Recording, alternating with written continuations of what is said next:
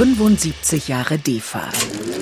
Der MDR Kultur Podcast. Mit Knut Elzermann, hallo und herzlich willkommen. 75 Jahre DEFA 2021 haben wir genau dieses Jubiläum, also für den DDR-Filmkomplex. Wer Filme machen wollte im Osten, kam an der DEFA nicht vorbei. Wir beleuchten die DEFA aus ganz unterschiedlichen Perspektiven. Heute bin ich verabredet mit einer der wichtigsten Dokumentarfilmregisseurinnen Deutschlands. Sie hat äh, den Grimme-Preis bekommen. Sie hat so wichtige, nachwirkende Filme gemacht wie Liebe Mama, ich kannte dich kaum, sehr persönliches Werk, Lampenfieber, ganz aktuell über die Tänzer und Tänzerinnen die jungen Leute vom Friedrichstadtpalast, wie Holocaust ins Fernsehen kam. Dafür hat sie den Grimme-Preis bekommen und ich freue mich sehr, dass sie jetzt Zeit für mich hat. Alice Agneskircher, geboren in München übrigens 1966. Hallo. Hallo Knut. Jetzt werden sich die Leute vielleicht einen Augenblick wundern und sich fragen, die Frau ist in München geboren, äh, 1966. Warum reden wir über die DEFA? Warum ist sie eine der wichtigen Zeitzeuginnen, wenn wir über die DEFA reden?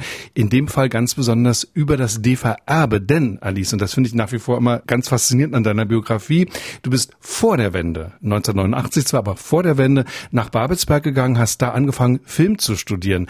Kannst du uns mal erklären, wie das dazu kam? Eine junge Frau aus München will unbedingt in Osten Film studieren. Also da geht's wirklich noch ein Stück weiter zurück, weil der erste wirklich ernstzunehmende Dokumentarfilm, den ich gesehen habe, war ein DEFA-Dokumentarfilm. Und zwar hieß der Zwei Deutsche von Gitter Nickel.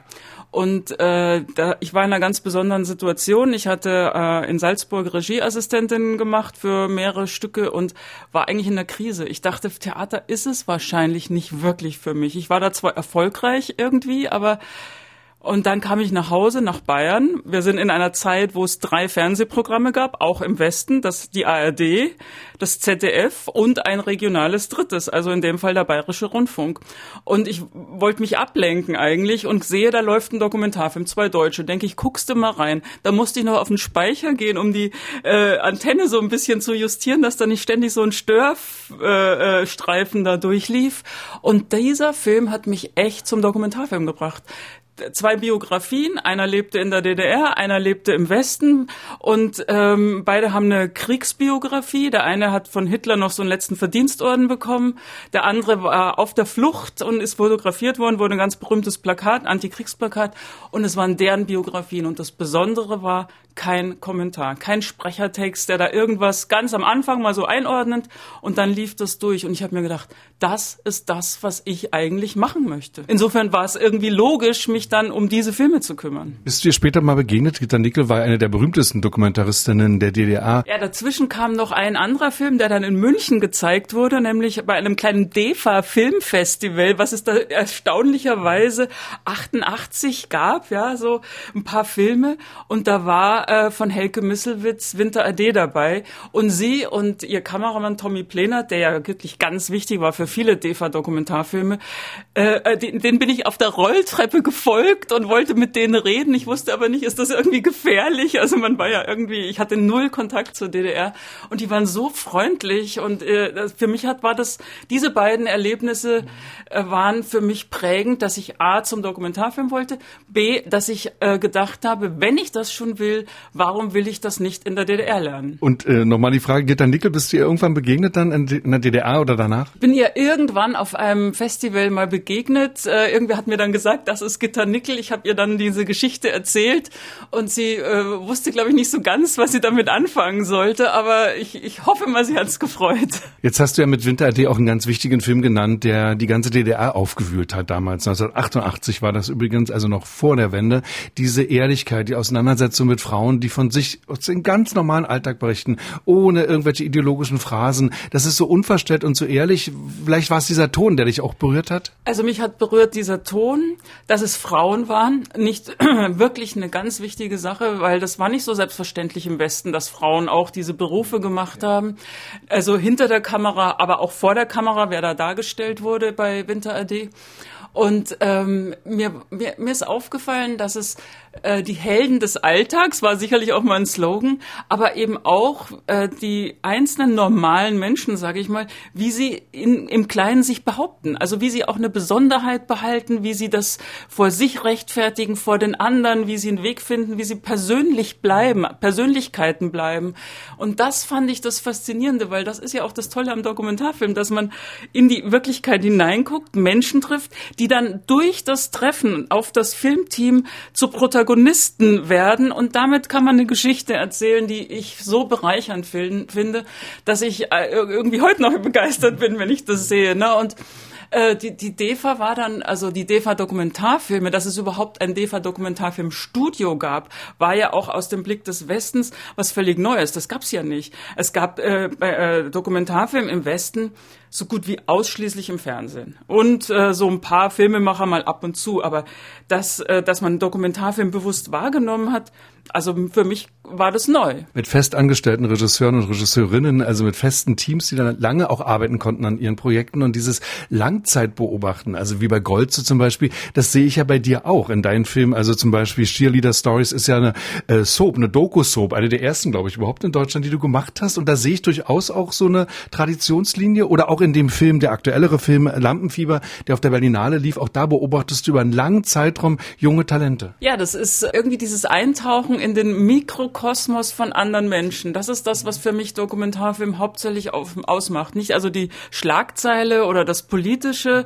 Ich bin da eher sozi sozialkritisch vielleicht oder gesellschaftspolitisch, aber ich suche mir da kein politisches Thema. Das können andere machen, finde ich auch wichtig. Das ist aber nicht so meine Stärke. Meine Stärke ist, dass ich, dass ich Menschen nahe komme, dass die mir zuhören, beziehungsweise dass ich ihnen dann zuhöre, wenn ich sie mal äh, gefunden habe.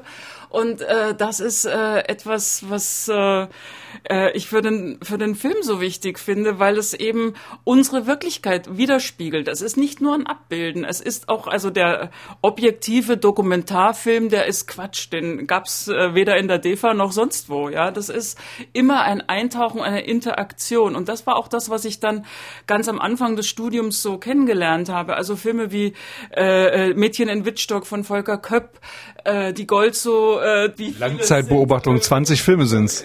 Also das, also die, diese diese Möglichkeit und ich glaube eine wichtige Sache war auch noch zu diesem Zeitpunkt wurde in der DDR Film fast ausschließlich auf Film gedreht, also 35 beziehungsweise 16 Millimeter und im Westen begann schon äh, das Video und äh, da war sozusagen die Genauigkeit, die mit Film notwendig ist, das ist noch etwas, was was mich was was was man merkt, wenn man das anschaut. Also diese, äh, man muss da tiefer einsteigen, man muss genauer Verabredungen treffen. Und das war etwas, was ich da gelernt habe. Müssen wir vielleicht technisch den Leuten ganz kurz erklären. Damals hatten ja diese Kassetten, die die benutzen konnten, mit Filmmaterial nur vier Minuten. Ich finde das immer unglaublich, ne? Ja, also bei 35 Millimeter sind es vier Minuten und bei 16 sind es zehn. Aber das ist auch, also zehn Minuten äh, und du weißt, es rattert einfach durch. Da Met, wir sagen das Meter, das kostet Geld, aber das führt natürlich dazu, dass das gesamte Filmteam, beim Dokumentarfilm ist ja ein kleines Filmteam, ne? also jemand macht Kamera, dann gibt's noch Ton, vielleicht noch eine Assistenz für alles und, und äh, ich selbst oder der Regisseur, die Regisseurin.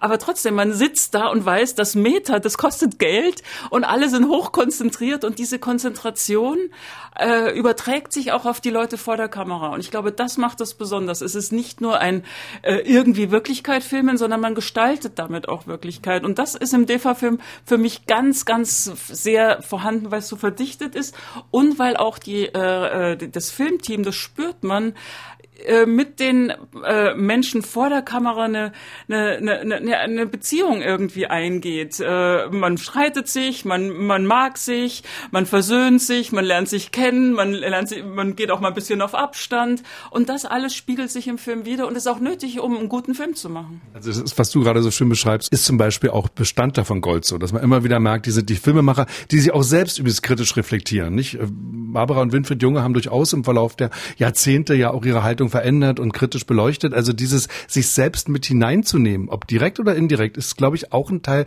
des DEFA-Erbes, was man auch bei dir spürt, ohne dass du da jetzt groß im Bild bist oder dich zeigst. Ja, das war, das war glaube ich, auch das, was ich im DEFA-Film gemerkt habe, dass die Filmemacher spürbar sind, ohne dass sie unbedingt sichtbar sind, also im, im Bild zu sehen sind, weil ähm, das hat damit zu tun, wie die Leute reagieren oder man hört doch mal eine Frage oder so und in, dem, in der Gestaltung, wie die Frage gestellt wurde, würde, merkt man ja auch, wie jemand, äh, sich jemand anders den Leuten vor der Kamera nähert. Und das war sehr wichtig. Und dann war noch wirklich für mich wichtig, die Filme dann in der Wendezeit. Das ist ja sozusagen die, die prägendste Zeit auch für mich im, im Studium gewesen. Ich möchte übrigens darüber auch nochmal einen Film machen. Da bin ich irgendwie auch schon dabei, darüber nachzudenken.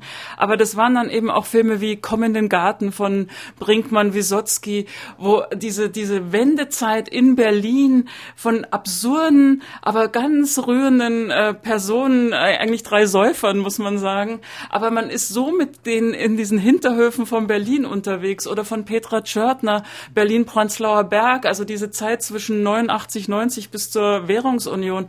Und ich kann mich da ja noch so erinnern, ich war ja so dabei und mir war so klar, ich war ja auch noch sehr jung, ja, ich war 22 und und irgendwie war aber äh, äh, war mir klar, dass der Westen den Osten schon überrennen wird. Das war mir irgendwie klar, auch wenn ich äh, natürlich die politischen Zusammenhänge da noch nicht so verfolgt habe. Aber die, diese Hoffnung, dass es anders sein könnte, die war so da und sie ist da überall spürbar. Ich war selber noch nicht in der Lage, das zu drehen. Ich kann gar nicht erklären, warum. Ich war irgendwie damit beschäftigt, wollte den Osten noch kennenlernen und war aber irgendwie entsetzt, dass er verfällt oder dass er sich so rasend schnell ändert. Aber diese Filme sind so wichtige Dokumente.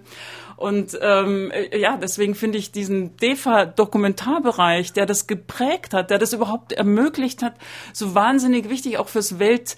Filmerbe. Man muss wirklich sagen, das Weltfilmerbe. Und ich bin richtig entsetzt. Ich habe mich gestern in der Vorbereitung auf unser Gespräch, habe ich mal bei Wikipedia geguckt.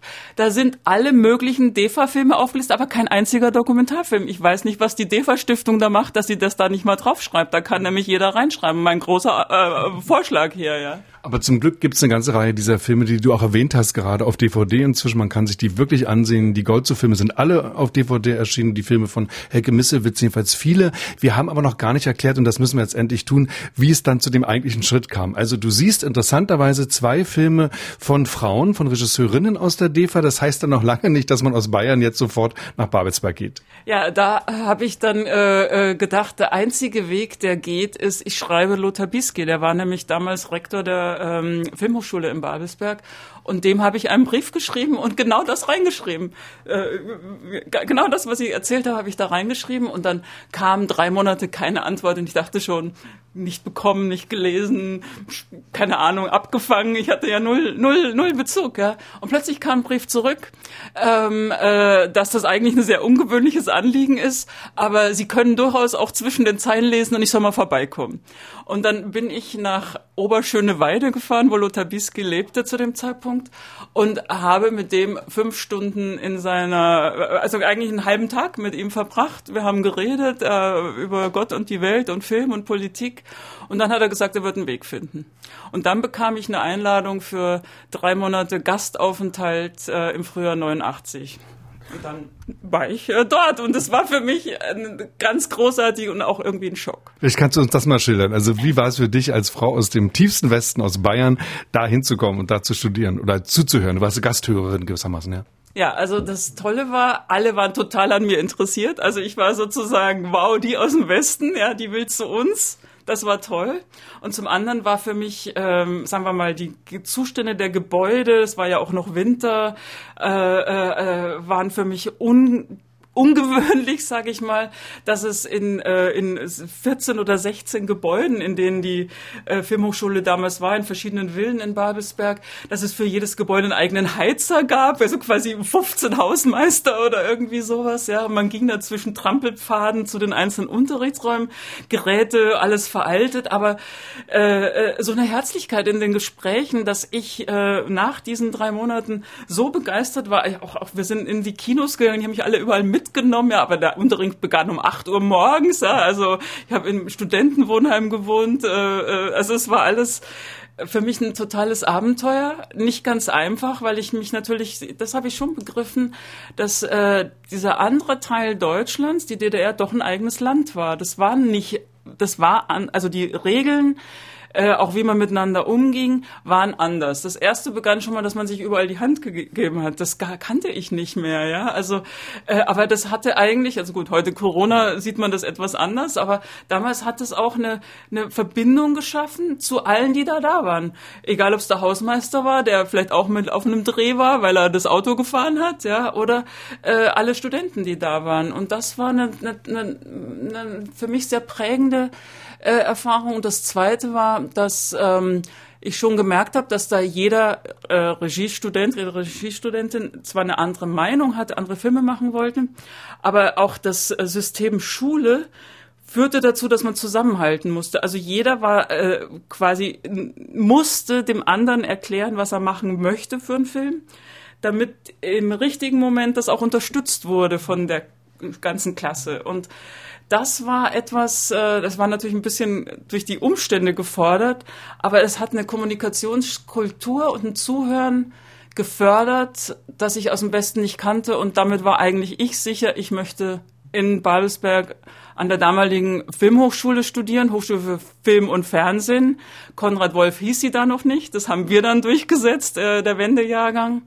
Und ähm, ja, jetzt ist es eine Filmuni, auch immer noch schön. Genau, eine Filmuniversität mit einem wunderbaren Gebäude inzwischen. Also sind es ja nicht mehr diese Villen, sondern ein großes, äh, futuristisches Glasgebäude ganz äh, am Studio Babelsberg gelegen.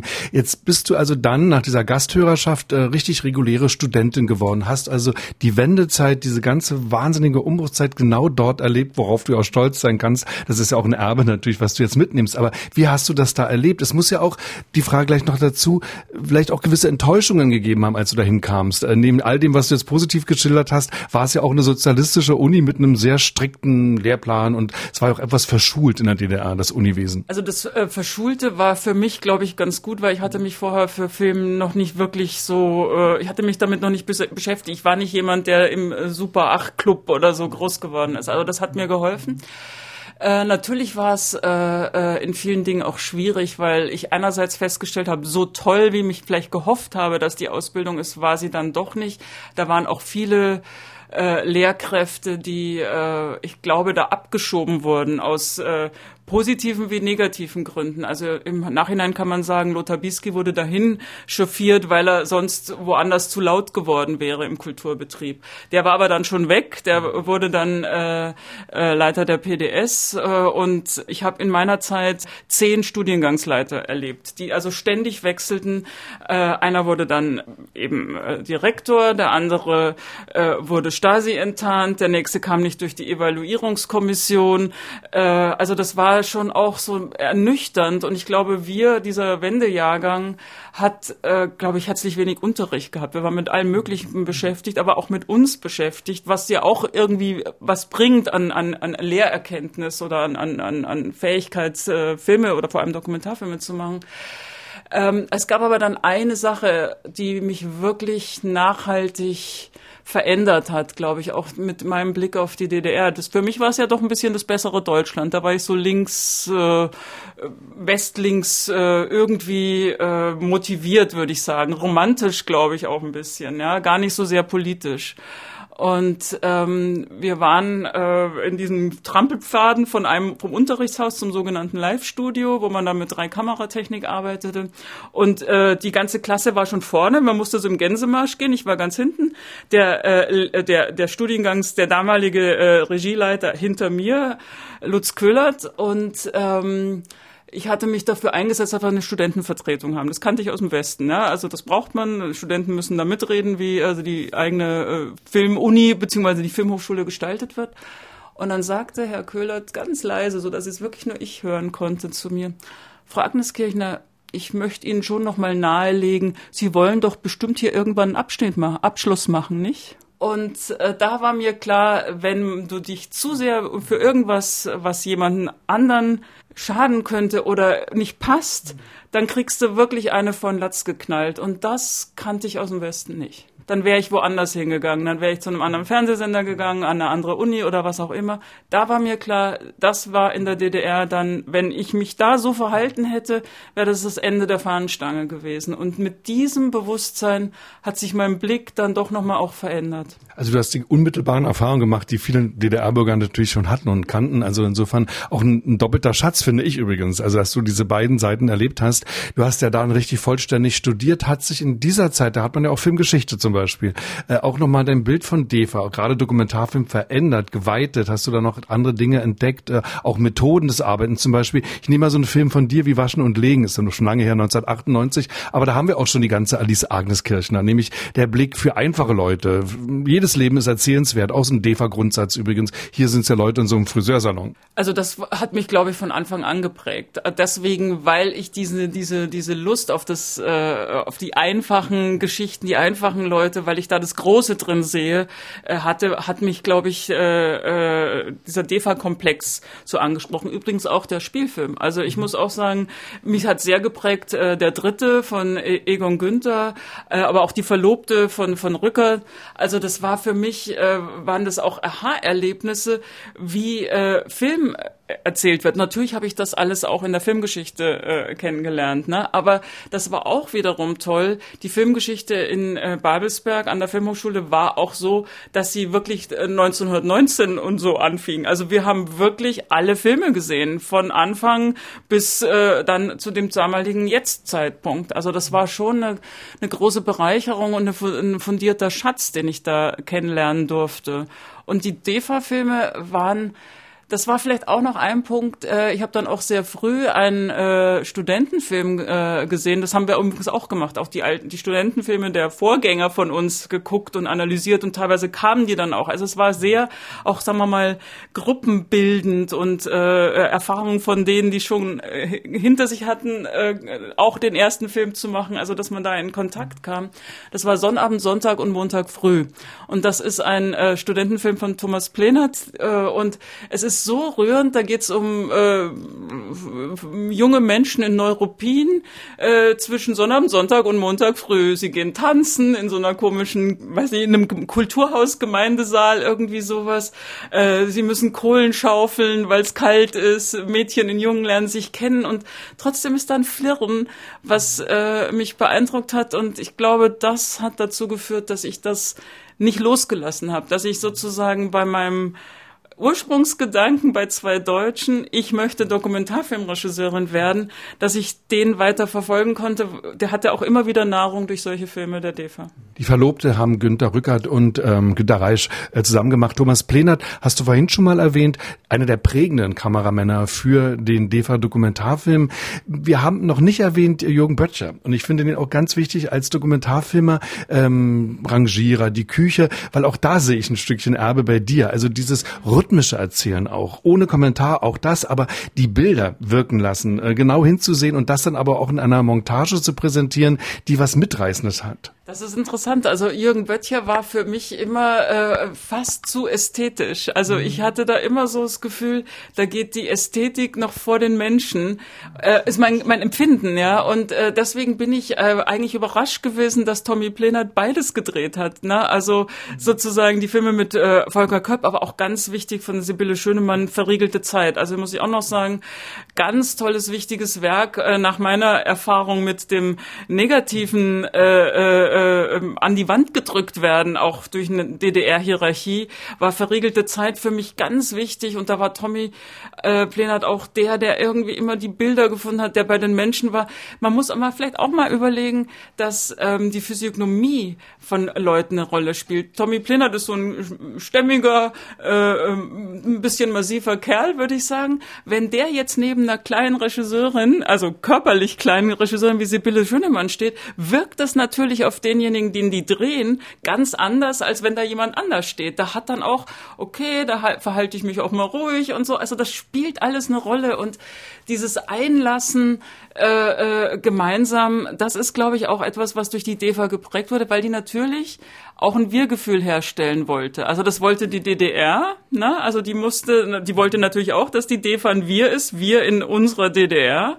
Aber gleichzeitig musste sich die DDR ja auch gegenüber dem Westen Westen, aber auch gegenüber dem Ostblock behaupten. Also dieses Wir-Gefühl, was da entstand, glaube ich, war auch wichtig für die Filme, die da entstanden. Interessant, wie du ganz schnell weg bist von Jürgen Böttchers Filmen, weil sie dir ästhetisch dann doch nicht so nah sind. Auf der anderen Seite, ich bleib noch dabei bei der doch Verwandtschaft. Du hast das vorne schon mal gesagt, nämlich äh, Mangel an Kommentar oder möglichst gar kein Kommentar, die Bilder wirken lassen. Das hat ja auch einen politischen Grund im Osten, weil das ließ sich ja dann nicht mehr so einfach vereinnahmen. Propaganda gab es sehr wohl, vor allem im Fernsehen übrigens, auch im dokumentarischen Bereich. Aber diese Filme, die einfach nur von den Menschen ausgegangen sind, das nicht zugetextet, nicht erklärt haben, die waren ja ideologisch auch nicht so verwertbar. Und das sehe ich durchaus auch in deinen Filmen. Das hast du vorhin auch mal gesagt, ne? Also möglichst ohne Kommentar erzählen. Naja, das, das, also natürlich hatte ich diesen, äh, diese ideologische Notwendigkeit oder auch die Notwendigkeit einer Ideologie zu unterlaufen, die habe ich nicht mehr kennengelernt. Also das, äh, äh, dass man da quasi einen Trick anwendet, äh, das war für mich glaube ich, nicht mehr der Punkt. Aber ich habe gesehen, dass es geht, bei zwei Deutschen schon. Ja, auch da habe ich gesehen, dass es eigentlich ideologisch geschnitten ist, weil der, der im Westen lebte, war dann doch wieder der, der irgendwie, sagen wir mal, äh, eine rechte Gesinnung dann hatte oder zumindest ein Waffenfan war. Ja, und der im äh, Osten war ein totaler Antifaschist und ein, äh, letztendlich ein Friedensheld. Ja, und das, äh, das, habe ich natürlich gesehen. Aber äh, ich finde, es ist einfach, wenn es aus sich heraus erzählbar ist, ist man äh, mehr in der Geschichte drin und mehr bei den Menschen. Also für mich war es dann äh, ein wichtiges Mittel, um die äh, diesen Mikrokosmos, in den ich mit diesen Menschen ja nun mich hineinbegebe, oder der Film versucht ja das zu zeigen, die Menschen in ihrem Umfeld zu zeigen und auch zu zeigen, was die äh, an Tolles haben, was die an Humor haben und äh, das habe ich da gelernt, ja. Konnte es aber ideologiefrei benutzen. Ich würde noch gerne zurückkommen auf den Film, den du gerade so schön beschrieben hast, so liebevoll beschrieben hast, Verriegelte Zeit von Sibylle Schönemann, der ja unmittelbar nach der Wende entstanden ist. Sie war in DDR-Haft ein Jahr, sie wollte herausfinden, was ist da passiert, warum bin ich verurteilt worden. Sie hat ihre Akte noch nicht, das ist ein ganz wichtiger Punkt. Sie fragt ganz naiv und auf eine sehr berührende Weise, sehr persönlich. Und dieses sehr persönliche Erzählen hat ja auch immer ein großes Risiko. Hier ist es wunderbar, weil es so naiv fast ist, weil sie dadurch ja Fragen stellt, die sie vielleicht ein Jahr später schon so hätte nicht mehr stellen können. Wie siehst du das auch für deine eigenen Arbeiten? Ich nehme mal jetzt so einen Film wie Liebe Mama, ich kannte dich kaum, äh, wo du ja von deiner Mutter erzählst, die du ja sehr früh verloren hast. Das kann eben sehr, sehr schnell auch eine Betroffenheitsästhetik erzeugen und auch eine Peinlichkeit geradezu. Also ich glaube, da ist wichtig, dass man schon ein Filmemacher ist. Also ich rate keinen Filmstudenten, Studentinnen äh, zu früh mit einem autobiografischen Film anzufangen, weil die Möglichkeiten, der, wie man Film einsetzt, welche Mittel man hat, die sind da schon wichtig. Und bei Liebe Mama, ich kannte dich kaum, war es wirklich so, ich äh, bin ein Jahr älter geworden, als meine Mutter war, als sie starb. Also ich war 38, sie ist mit 37 gestorben und ich habe mir gedacht, wenn ich jetzt diesen Film nicht mache, dann werde ich ihn vermutlich nicht mehr machen. Also das hat dann einfach mit der Auseinandersetzung, dem Älterwerden äh, zu tun. Also es gibt äh, manche Filme, die müssen zu einem bestimmten Zeitpunkt aus der eigenen Biografie gemacht werden und das war so ein äh, so ein Fall und äh, das äh, Wichtige war da eigentlich, dass mich in dem Fall das Bayerische Rundfunkteam, ich habe es also mit dem Bayerischen Rundfunk realisieren dürfen und können, hat mich da sehr aufgefangen. Also die haben das halt auch gespürt, der Kameramann, der Tonmann, der äh, Kameraassistent die haben also irgendwie gemerkt, dass sie da mit rein müssen. Und ich habe sie sicherlich mehr mit reingeholt, als sie das sonst so vom, äh, sagen wir mal, täglichen Fernsehbetrieb gewohnt waren. Und dadurch ist der Film auch was Besonderes geworden, weil es meine Suche äh, miterzählt. Also es ist der erste Film gewesen, wo ich selbst mit im Bild war. Normalerweise habe ich das nicht gemacht, Fragen oder sonst wie oder die, die mich spüren, ja, aber da war dann klar, ich, äh, es geht nicht anders. Ich muss da ein Protagonistin, eine Protagonistin meines eigenen Filmes werden und das hat natürlich dann das Team ermöglicht. Das ist übrigens auch bei dem so hochgelobten Film Winter AD von Helke Misselwitz so. Auch das ist eine persönliche Reise, ohne dass sie jetzt im Bild ist. Aber sie beschreibt ja eine Reise durch die DDR mit der Bahn. Ganz wichtig auch, äh, dass man unterwegs ist, Menschen da auch trifft. Also auch sie nimmt sich direkt mit hinein. Und ich sehe auch da ähm, durchaus ein Stück D-Vererbe in deinem Arbeiten. Dieser persönliche Blick, egal ob du jetzt im Bild bist oder nicht, es ist immer ein Film von Alice Agnes Kirchner. Das stimmt. Das war mir auch dann, äh, ähm, das war mir, glaube ich, von Anfang an wichtig, dass es persönliche Filme sind, egal ob ich sie so tituliere oder nicht, weil ich treffe äh, diese Menschen. Ich treffe sie mit meinem Team. Das spielt immer auch eine sehr große Rolle. Aber letztendlich äh, entscheide ich, äh, wen will ich treffen, welchen Mikrokosmos äh, besuche ich. Und äh, äh, äh, es ist immer das persönliche Kennenlernen, wie man da eintreten kann, ja, wie ich mit denen umgehen kann. Also für einen Film äh, Wilden Ranner in einem äh, niederbayerischen Dorf äh, war mein Entree, dass ich wirklich von morgens um elf an einem Sonntag bis abends um acht oder was weiß ich in der Dorfkneipe saß, in der, im, im Wirtshaus und ich habe in dieser Zeit sage und schreibe, ich werde es nie vergessen, 14 halbe Bier getrunken. Ja, wie ich da überhaupt wieder rauskam, weiß ich nicht, ja, aber äh, das war nötig. Du kommst eben aus Bayern, übersteht man sowas auch so ein Härtetest dann noch. Hast du es jemals bereut, also in der Zeit, als du da studiert hast in Babelsberg, äh, nicht doch nach Hamburg gegangen zu sein oder auch nach Westberlin, also an die DFB wäre ja auch möglich gewesen, sogar zu wechseln wäre möglich gewesen? Nee, also ich, also ich war mit meiner Entscheidung in Babelsberg zu studieren währenddessen und im Nachhinein bin ich da sowas von froh. Ich habe äh, was kennengelernt, was äh, ich gerade noch kennenlernen konnte, bevor es verschwand, nämlich die Ostausbildung. Ich habe äh, eine Wendezeit Zeit erlebt, in der sich viele Dokumentaristen ja auch aufgemacht haben äh, in diese äh, äh, ja in dieses Vakuum, was da gerade entstand. Ich hätte das so nie miterlebt. Ich hätte auch äh, Leute wie Peter Vogt, äh, äh, äh Volker Helke Misselwitz, äh, Heinz Brinkmann, Dieter Schumann, äh, Sibylle Schönemann, äh, ich, äh, Hannes Schönemann. Ich hätte die alle nicht kennengelernt. Also dadurch, dass ich da war, dadurch, dass ich auch so früh aus dem Westen in den Osten gekommen war, war war ich auch akzeptiert. Das war ja nun nicht so, dass man unbedingt sofort im Osten akzeptiert wurde. Also meine Eintrittskarte war dieses frühe, ich will dahin, ich möchte in den Osten, ich möchte DEFA-Filme sehen, ich möchte an die Filmhochschule in Babelsberg.